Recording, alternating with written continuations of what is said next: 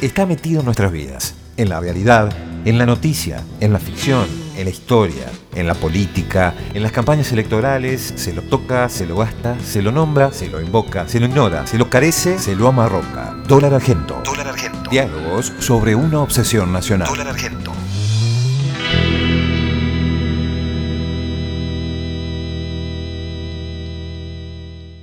Juan Valerdi es economista y tributarista, profesor de macroeconomía en la Universidad Nacional de La Plata, investigador especializado en lucha contra la evasión y lavado de activos, fue asesor del Banco Central de la República Argentina durante la gestión de Mercedes Marcó del Pont y también últimamente panelista invitado en varios programas de televisión para discutir de, de economía. ¿Cómo te va, Juan? Bien- Bienvenido. ¿Qué tal? ¿Cómo estás? Un placer estar aquí. El dólar, por supuesto, es el tema, el tema central en estos últimos, y la economía también eh, en estos últimos meses, y no por buenas razones. ¿Qué rol te parece que juega el dólar en el karma de la economía argentina? Bueno, ahí yo soy bastante contracorriente, como me gusta en general estar, porque hay mucha gente que veo que critica a la clase media por acumular dólares. Más allá de que los dólares, hay economistas ahora que dicen que están en un punto de equilibrio, el valor de 60 pesos más o menos, porque con ese valor, el tipo de cambio real y demás cuestiones técnicas de los economistas, yo lo que digo es que ese es un valor de equilibrio para un país que se dedica a exportar e importar con los dólares. Pero la Argentina desde como mínimo los años 70, se ha usado para reserva de valor del que tiene la ventaja o la suerte de tener ahorros. Y la clase media, fundamentalmente, es la que hace esto. Entonces, no es que eligen el dólar porque quieren traicionar al país, vaciar al Banco Central y demás. El que se quemó con leche cuando ve la vaca llora. Entonces, como ven que el, que el peso se deteriora, no hay forma de que vos le quites la única posibilidad que tuvieron, al menos fraccionada y en pedacitos, en vez de comprar departamentos u otras opciones que tienen los que tienen mucho dinero, y ahorran dólares. Pero digo, condenar al pobre tipo que tiene un- unos pocos ahorros por comprar dólares me parece una locura. Y que se compren y vendan los bienes de uso, los departamentos y demás en dólares es lógico por lo mismo que te digo del valor y del poder adquisitivo. Ha habido momentos en que alguien que vendía un departamento y esperaba un poco para comprar otro, si lo agarraba el, el Rodrigazo o el 2001 o lo que sea, o estos últimos años incluso, tienen medio departamento, ¿no? Ahora, más allá del, del pequeño ahorrista o, o- o aquel trabajador que quiere preservar sus ahorros y que no se le, la guita no le valga menos, ¿hasta qué punto es el problema de la Argentina el, pro- el problema del dólar? ¿Y ¿O en qué medida? Una de las cosas que más aporta a esos problemas que vos estás marcando es la fuga de capitales. Y la fuga de capitales no es esa clase media que yo estoy diciendo, más allá de que se la puede llevar al colchón o a la caja de fuerte, y eso es fuga, sino los grandes empresarios de la Argentina, los grandes ricos de la Argentina, sistemáticamente han sustraído fondos del circuito financiero y del circuito económico de la Argentina y lo han llevado al exterior. Se calcula en el CEFIDAR, que era un centro de estudios que cerró este gobierno, eh, el equipo de Jorge Gallero, del cual yo formé parte, calculó que hay entre 400 y 500 mil millones de dólares propiedad de ricos argentinos y de empresas argentinas en el exterior. Esto se ha visto en parte en los Panama Papers, que se vio con el presidente, y ese constante fluir de, de fuga de capitales hacia el exterior hace que permanentemente falten dólares. De hecho, estos ciclos que hay de endeudamiento, cada vez que viene un gobierno neoliberal o parecido, digamos, siempre vienen para fomentar y sostener la fuga de capitales. Y cuando viene el FMI, también viene para eso, porque de los 40 y pico mil millones de dólares que nos dio el FMI, 37 mil, 38 mil alimentaron fuga de capitales. O sea que en el fondo los dólares no alcanzan no porque no vengan, sino porque apenas vienen se van y normalmente cuando vienen es para financiar fuga. Eso hace que permanentemente el drenaje de, lo, de las divisas, digamos, no tenga que ver con que se viaja mucho, con que se importa mucho, sino con que hay gente que lo único que piensa es en sacar el dinero del circuito argentino. ¿Y por qué Argentina necesita dólares para, para funcionar? Si vos me decís, ¿hay alguna posibilidad de que la Argentina viva con lo nuestro y no le entren más dólares y se dedique nada más que a exportar e importar lo habitual? Y con eso, más o menos, mantenerse seguro. El gobierno anterior lo hizo. Nos endeudó y dijo, vivamos con lo nuestro. Muchos países lo han hecho en distintos momentos de la historia, de decir, yo vivo con lo nuestro, y sobre todo cuando tiene alimentos de sobra, como es nuestro caso, cuando tiene energía, cuando tiene todo lo estratégico necesario. Obviamente hay cuestiones de tecnología y demás, pero tranquilamente se podría vivir con eh, la moneda propia y no acceder a los dólares. Ahora, yo lo que no sé si es deseable. Pero ante la duda, digo, por lo menos de hambre, la Argentina no se moriría. Entonces, este mito de que lo primero que hay que hacer es andar bien con los mercados externos, andar bien con los acreedores, andar bien con el FMI para conseguir que te manden los supuestos dólares de lluvia y demás, este, no, no, yo no lo pondría en prioridad. Yo pondría en prioridad, cosa que no hizo este gobierno, a la gente. Y eso no son los dólares. ¿Hay algún otro país que tenga esa, esa preocupación o esté en el centro de, de las preocupaciones políticas, económicas, del dólar que sea similar a la Argentina? ¿Algún otro país de la región al menos? No, porque en realidad no, no tienen el historial de hiperinflaciones que tenemos nosotros, digamos. ¿no? En ese sentido, las hiperinflaciones o las altas inflaciones sostenidas, la fuga de su empresariado y demás, en eso somos bastante sui generis. Sí tenés países que manejan mucho mercado negro, digamos, y por eso demandan dólares físicos, que ya es otra discusión, porque no, no siempre cuando hablamos de dólares estamos hablando de dólares físicos. Los dos países importado, importadores de dólares físicos más grandes importadores del mundo son Rusia y la Argentina. Pero en per cápita la Argentina es el campeón del mundo lejos. Importar billetes físicos del Tesoro de Estados Unidos. Avión y los traen acá, contenedores, digamos, ¿no? Como la gente se los imagina saliendo, pero no, normalmente están llegando y después van a las cuevas, a las cajas de seguridad, a los colchones. Claro, porque está un poco, si es mito o, o realidad esa imagen de los, de los camiones de caudales, por ejemplo, en la crisis de 2001, yéndose amarillo, incluso circuló por redes sociales un video similar ahora también con esta, con esta última devaluación. Ese es un mito. Normalmente lo que están haciendo es alimentar las sucursales de los bancos del interior que no las pueden llevar en camión porque obviamente la ruta es muy insegura, pero digamos, los grandes robos y fugas de capitales son todos electrónicos. Se, van por los bancos y además se van por los grandes bancos, no, no por las cuevas. ¿no? ¿Hasta qué punto Argentina es bimonetaria? Argentina es totalmente bimonetaria porque simplemente es muy difícil que alguien no te acepte para transacciones relevantes billetes de dólar. Este, de hecho, en la convertibilidad teníamos por obligación, te tenían que aceptar los dólares y tomarlo como un pago en dinero y demás, eso no está vigente, pero digamos, es bimonetaria porque todo el mundo acepta los dólares y de hecho en muchas transacciones lo prefieren o lo exigen. Con lo cual claramente es bimonetaria y, y, permanentemente la gente está pensando en el dólar como la única unidad de medida que es una referencia razonable en el tiempo. ¿Y por que no quiere decir que sea bueno, pero digo, es un hecho esto. ¿Y por qué hemos llegado como país a ser un país bimonetario? Por esto que te decía, porque realmente la inflación que ha habido en la Argentina en los últimos 40, 50 años, sostenida, digamos, y con eventos de hiperinflación, y técnicamente en los últimos años estamos en hiperinflación, cuando hay tanta inflación sostenida, más de 100% en un par de años ya, ya es hiperinflación. Este, eso hace que se pierda como reserva de valor esa moneda. Además, pensá solamente en la cantidad de ceros que le hemos sacado a la moneda argentina en las últimas décadas. Entonces, se necesita una referencia. Y la referencia nuestra natural es el dólar, porque funcionamos en América. Si estuviéramos en el área europea, sería el euro. Y si estuviéramos en Asia, sería otra asiática, puede ser el yen o lo que sea. Pero digamos, la economía necesita una referencia de valor de las cosas para tener nociones de precios relativos, además, ¿no? ¿Este acceso o no al dólar puede reflejar o puede dejar eh, en evidencia las desigualdades sociales también, el poder acceder o no al dólar? Sí, yo creo que evidentemente una parte muy importante de la sociedad lo único que le afecta al dólar es sufrir cuando cambia de valor porque cambian de precio las cosas que ellos compran, pero no han visto ni atesorado dólares nunca en su vida. La gran mayoría de los argentinos no ha atesorado dólares prácticamente nunca en su vida y los que compran ahora, después incluso de este corralito cepo argentino, es un 5% de la población, lo cual parece poco, pero cuando vemos los millones de argentinos que somos, es bastante gente.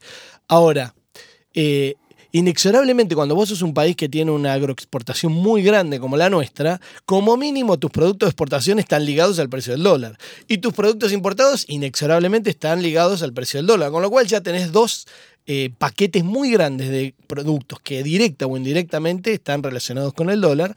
Y si a eso le agregas lo que te decía vos, del reserva de valor, como en las propiedades inmuebles y demás cosas que en el tiempo tienen que mantener un cierto valor, ya tenés demasiadas referencias atadas al dólar. ¿Cuál es la única que nunca está atada al dólar? El salario. Y el salario es lo que normalmente cuando el dólar sube de golpe se ajusta hacia abajo en dólares. De hecho, Macri dijo en su campaña que el salario en dólares en la Argentina era muy alto y que hizo, lo bajó del primero en Latinoamérica a prácticamente el anteúltimo porque Venezuela está peor. ¿no? En uno de, tus trabajos que estábamos leyendo, eh, vos utilizás la expresión y que esto, bueno, y qué relación esto con el dólar, ¿no? De, hablas de guaridas fiscales eh, en vez de paraísos fiscales, creo que optás por esa, por esa definición. ¿Por qué preferís llamarlo guaridas fiscales? Bueno, porque es la verdadera traducción de la palabra, que es geaven y no haven, y dicho así, pronunciado en, en, tarzanesco, Este, entonces, intencionalmente se ha traducido como paraísos fiscales para decir que huyen del infierno populista que les saca el dinero para repartirse a los pobres vagos. Eso es lo que dicen los liberales, neoliberales, los que usan las guaridas y fugan dinero. Y está bueno que lo metas al tema porque en realidad ahí, a las guaridas fiscales, esa red de guaridas fiscales, es a donde fluyen los capitales fugados de la Argentina y de todo el mundo. Ya no más son de América del Sur o del hemisferio sur, sino que ya se fugan de todo el mundo, pero dos tercios de esa fuga de capitales tiene que ver con elusión de impuestos y con fuga de capitales por transferencias de precios y demás de multinacionales. O sea que dos tercios son responsabilidad de multinacionales y no como la gente piensa de corruptos. Un tercio casi es de típicas actividades ilegales como narcotráfico, trata, tráfico de armas y solo el 5% es corrupción política. Todo eso obviamente está ligado a la esfera del dólar sea con una sede, una sede en Londres o una sede en Wall Street, que son los que absorben esos fondos, y después te fuerzan a los países mismos que no tienen fondos a tomar deuda y vuelve el mismo dinero que fugó como toma de deuda. ¿Y esa fuga en qué afecta a la Argentina? ¿En qué afecta que se fugue tanta, tanta guita, tantos dólares se vayan afuera? Bueno, lo primero que tenés es esto que decíamos, la necesidad de tomar deuda, que ahí te, hacen pagar intereses muy grandes, y además si la deuda, por ejemplo, es con el FMI, te condiciona tus políticas económicas. Entonces tenés dos cosas al mismo tiempo, falta de, de capital para desarrollar tu país, para prestarle a tus empresas, para incorporar tecnología y demás, y al mismo tiempo alguien que está teniendo injerencia en el manejo de tu economía y normalmente le da altísima prioridad a los acreedores, que es lo que hace el FMI, y no al desarrollo del país, ni mucho menos a su población. Vos dabas algunos porcentajes de, de los que fugan, por sector más o menos, pero ¿quiénes son exactamente los que han fugado y los que fugan día a día la guita? Yo te digo los porcentajes de lo que está circulando en las guardias fiscales. Dos tercios son de grandes multinacionales, un tercio de criminales típicos y 5% eh, que queda entre esos dos de, corrupción. Ahora, la fuga grande de la Argentina claramente ha sido la cúpula empresarial más, más corrupta, digamos, y menos ligada a un desarrollo a largo plazo. Eso no quiere decir que todos los empresarios de la Argentina son corruptos o fugadores, no, no es así. Pero digamos, han tenido un rol preponderante y cada vez que han podido han vendido sus empresas o han fugado los capitales que ganaban y demás, y, han tratado como de ser voraces en obtener ganancias rápidas para fugar y después en el momento eventual traerlo a la Argentina como una toma de deuda y presionar para que esa deuda se pague y demás. O sea que no tengo duda que, que la élite empresaria de la Argentina es una de las mayores responsables, y obviamente también los grandes ricos, pero que son parte de lo mismo, ¿no? Vos eh, estuviste como asesor en su momento del Banco Central en la gestión de, de Marcó del Pont y un poco lo, lo vivías de adentro. ¿Cómo se vive la experiencia desde adentro este, del Banco Central en este caso? La, situación del dólar y la situación de la fuga, digamos, todo el tiempo. ¿Cuál es tu experiencia más vivencial de haber, de haber pasado desde adentro?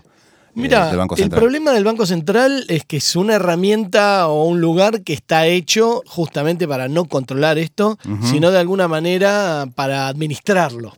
Y lo que hace es administrar a los grandes bancos internacionales como un grupo de caballeros que se portan bien, con ciertas reglas de juego, pero que al mismo tiempo son los grandes facilitadores de la fuga de capitales, los grandes lavadores de dinero del mundo y demás. Tenés bancos como los top del mundo, como la HSBC, que ha tenido multas multimillonarias en Estados Unidos eh, por estar lavando el dinero de los carteles mexicanos y demás. Y todo esto es sabido, está desarrollado con mucha bibliografía, pero nadie le pone el cascabel al gato porque en realidad el dinero fluye a Wall Street y a Londres y parte a Suiza y a, Oriente. Así que eh, es algo que si no se ponen de acuerdo todos los países del mundo, difícilmente esto cambie. Y los asesores financieros, los abogados y la firma de auditoría que mueven estos fondos son los mismos. De hecho, se ha producido problemas, digamos, porque algunos de estos delincuentes, digamos, de típicos delitos, cooptan empresas para obtener, por ejemplo, formas de meter la mercancía de la droga en los contenedores de alguien que estaba evadiendo impuestos y como tenía el mismo asesor legal y contable y abogado y demás, lo presionaban porque sabían que tenían información de ellos. Así que esto está todo entremezclado y estas firmas no tienen un problema moral, digamos, de si su cliente hace trata o está haciendo una evasión de impuestos, una ilusión. Termina siendo algo funcional al, propio sistema, digamos. Es funcional al capitalismo y es central. Se manejan mucho dinero del capitalismo y además le da fluidez a los, a los mecanismos por los cuales el dinero fluye a cualquier lugar con tal de que tenga una buena rentabilidad. Y al mismo tiempo, si bien el 5% solamente es corrupción, no te olvides que los que hacen las leyes para controlar esto, los que hacen los,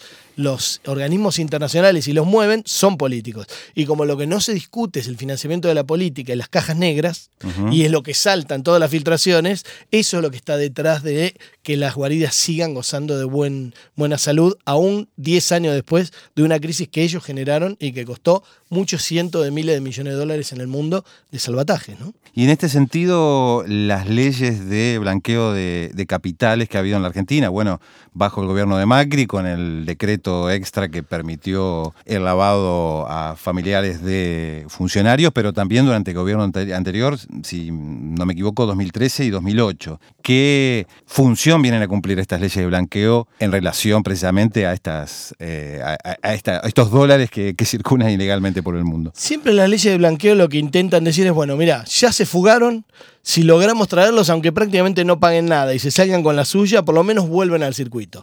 Entonces, entre el gobierno anterior y este, el blanqueo hubo una diferencia fundamental.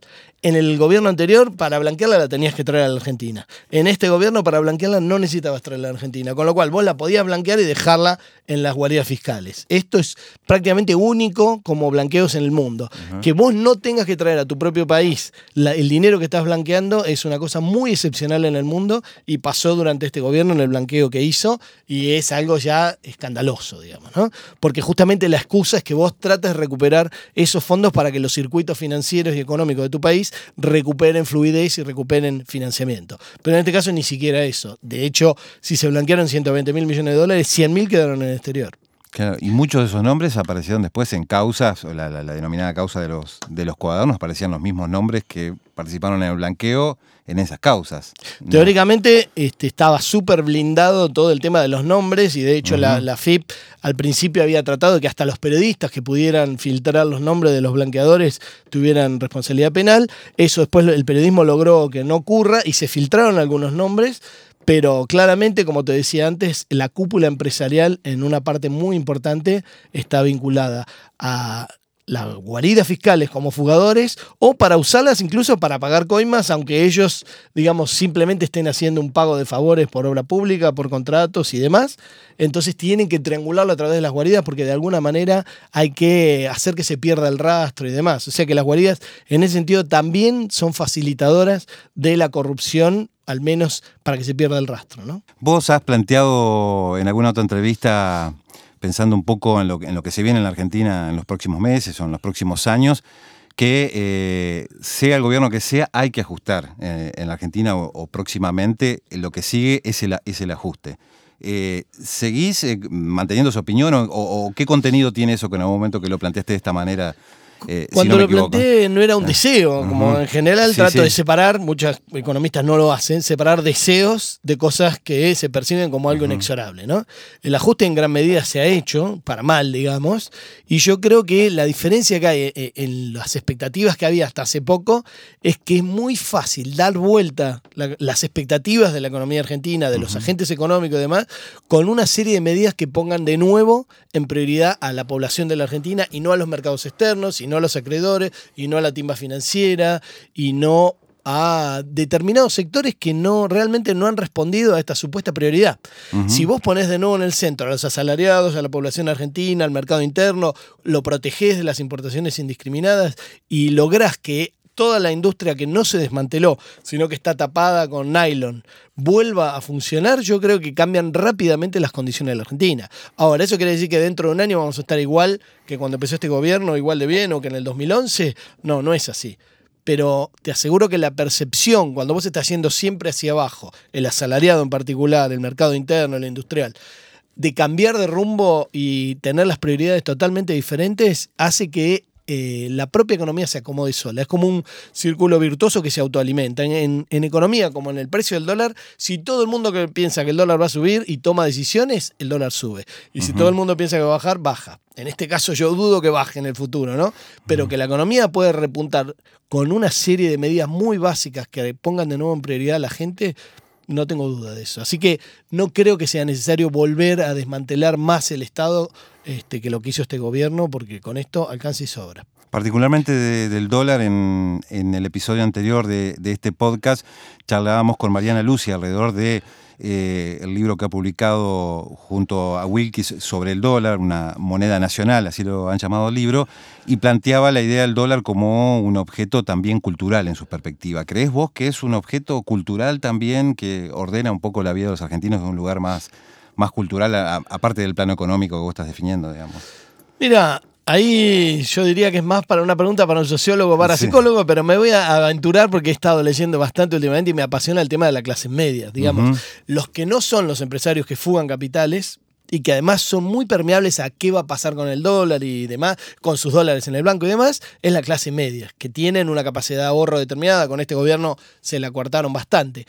Y esas clases medias aspiracionalmente tal vez estén mirando a Estados Unidos de alguna manera y eso hace que estén pensando en dólares.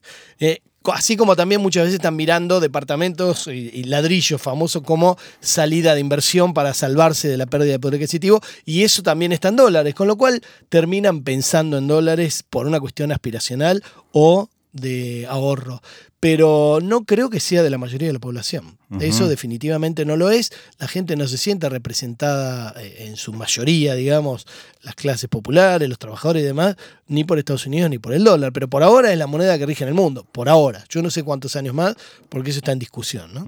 Juan, eh, vos hace dos años y un año atrás también, eh, en algunas entrevistas, habías un poco anticipado esta crisis cambiaria que se dio en la Argentina. ¿Qué elementos es lo que a vos te daban una pauta de que esto iba a pasar? Lo que terminó pasando después de las pasos, en definitiva. Sí, en mayo del 2017 yo empecé a decir, cuando el dólar estaba a 16 pesos, que por la macroeconomía de la Argentina y por el no modelo económico de este gobierno, que no había un modelo, un desarrollo, una armonización de las variables económicas grandes, te ganara o no ganara las elecciones el gobierno, iba a haber una devaluación en el año siguiente de como mínimo el 70%. Eso ocurrió, la devaluación al final fue del 100% prácticamente a un año después de eso, y las variables macroeconómicas no se acomodaron tampoco, se siguió pateando para adelante, después vino el principio del 2018 y se nos cerró todo financiamiento externo y después vino el FMI y ahí dije que esto seguía siendo un problema y que no iba a alcanzar el gobierno a tapar el agujero hasta las elecciones, que era el plan llegar, digamos, pero todavía no tenía ese nombre.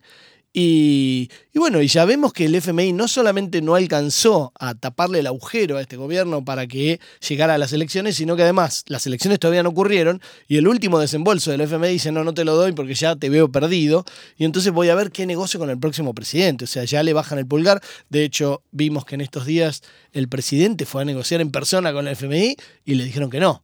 Entonces, eh, claramente lo que se ve es una macroeconomía que no se ordenó, que no, se, no tenía ningún tipo de, idea o de proyecto más que en una planchita Excel que no tenía sustento, y eso claramente mostraba que iba a colapsar.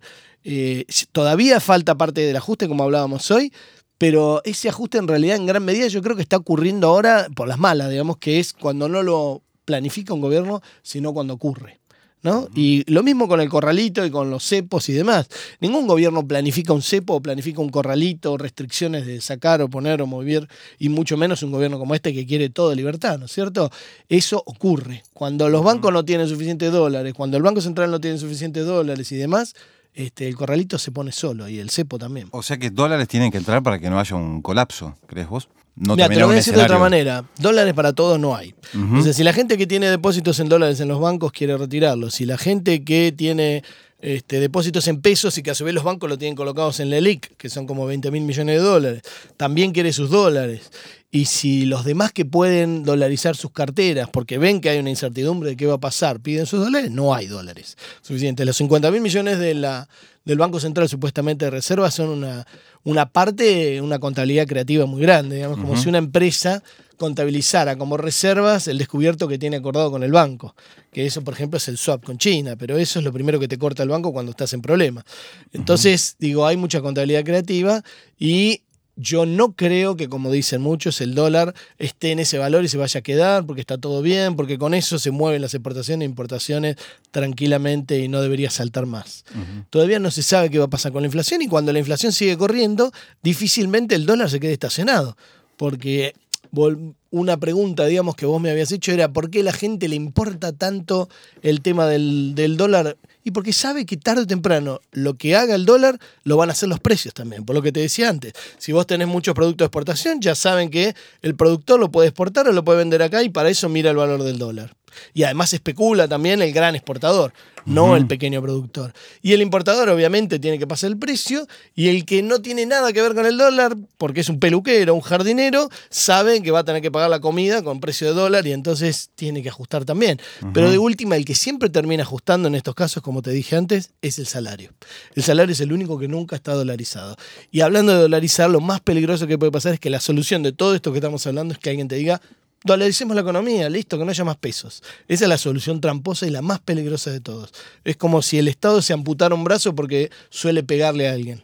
Entonces se amputa el brazo para no pegarle más, se amputa a la derecha, pero con la izquierda va a aprender a pegar si esa es la intención y no es la idea cortarse un brazo para no pegar, ¿no? Eh, guardias fiscales eh, que mencionábamos antes es uno de los temas que vos has especializado. ¿Cómo, cómo funcionan las guardias fiscales? ¿Cómo eh, funciona? ¿Qué lugar ocupan en la, economía de un país, particularmente en la, Argentina? ¿Qué peso tienen? Las guardias fiscales son una red de, manejada por varios sedes y estados, digamos, pero fundamentalmente por Wall Street y por Londres. Y lo que hacen es succionar fondos de todo el mundo, de todo tipo, desde lo más oscuro hasta lo más claro, licuarlos a todos y tratar de conseguir lugares donde se multipliquen. Esto juega un rol central, en el, al menos en la parte de capitalismo occidental y demás, pero China también está subida y está incluso reclamando su parte del botín de alguna manera. Y, y la verdad que es central. Y esta discusión que hay, bueno, las guaridas hay que dinamitarlas, como dijo Sarkozy en algún momento, o el G20 o la OCDE, que se hacen las que están yendo en contra, no es verdad, no es real.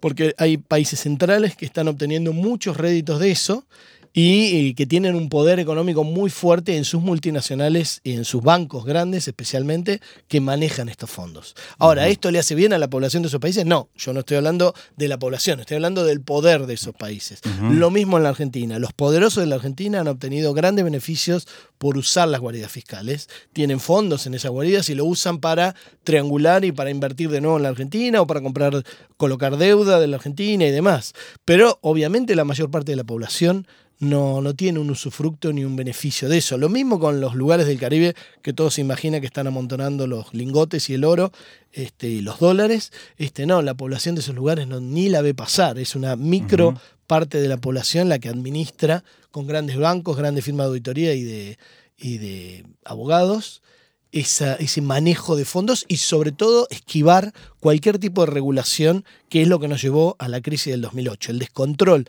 regulatorio que generaron con los, con los derivados financieros y un montón de cosas que eran casi un Ponzi mundial fueron eh, justamente porque la regulación se puede saltear en las guardias fiscales. ¿Y cuánta guita mueven las guardias fiscales en la Argentina o a nivel mundial? Digamos, ¿Hay algún número? Es difícil, me imagino, porque estamos hablando de un plano de, ilegalidad importante. Claro, todos los números son números que pueden ser eh, un delirio, pero se habla de billones de dólares, tipo 8, 9 billones de dólares, pero de los latinos, que son, no sé si son trillones o qué, de los norteamericanos, pero para el, para darte una idea, lo que, se, lo que se estima muchas veces es que es un billón de dólares lo que pierden de impuestos todos los países del mundo por el movimiento que se produce al año. Se pierde un billón de dólares al año de eh, recaudación de impuestos, que esto es lo fundamental. O sea, el tema es que todos los fondos que están moviéndose ahí esquivan fundamentalmente el pago de impuestos por los movimientos que hacen, las ganancias y también por el capital que representan. Entonces, cuando vos haces eso y desfinanciás a los estados y después les vas a dar deuda, generás un círculo vicioso en el cual nunca alcanza el dinero para que esos estados sean viables y entonces permanentemente se venden ajustes desde el FMI en todos los países y eso es lo que a vos te lleva a que cada vez estés teniendo una economía que está más a punto de colapsar en su conjunto, no solo la Argentina. ¿Te imaginás, Juan, una Argentina desdolarizada? Y si te imaginás, ¿cómo debería ser una Argentina no bimonetaria, que se olvide del dólar, digamos. Me lo imagino como en un plazo muy largo, si ocurre. Lo veo difícil en el plazo mediano. Diría que como mínimo 5 o 10 años para... Tiene que ser un plazo muy largo de, estabilidad de los precios y de estabilidad de tu propia moneda. Probablemente tendría que haber un cambio de moneda. Y, y, la gente estar convencida de que esto vino para quedarse y que hay nuevas reglas de juego, consenso político y demás. Mínimo 10 años, digo, pero siendo muy optimista. ¿eh? ¿Y, qué debería pasar? Digo, Reglas de juego claras, consensuadas, con leyes, probablemente hasta una reforma constitucional y que deje claro que el dólar no es solución. La ventaja que tenemos es que el dólar en el mundo también está crujiendo como moneda internacional. Entonces es una buena oportunidad para decir, ojo, que si apostamos mucho al dólar, por ahí nos quedamos pegados a algo que va en, claro declive. De hecho, si en algún momento Rusia y China dicen, listo, no se compra más petróleo solamente con dólar y se compra también con otra moneda, el dólar va a tener un, un golpe profundo. Probablemente haya una guerra también, pero pero está discutido el rol del dólar en el mundo. Así que eso nos da una oportunidad para tratar de hacer reformas muy profundas que lleven a que se desdolarice la Argentina, pero no va a ser fácil. Gracias Juan por haber venido. Por favor, un placer. Hacemos este podcast Gustavo Palacios y Martín Pared.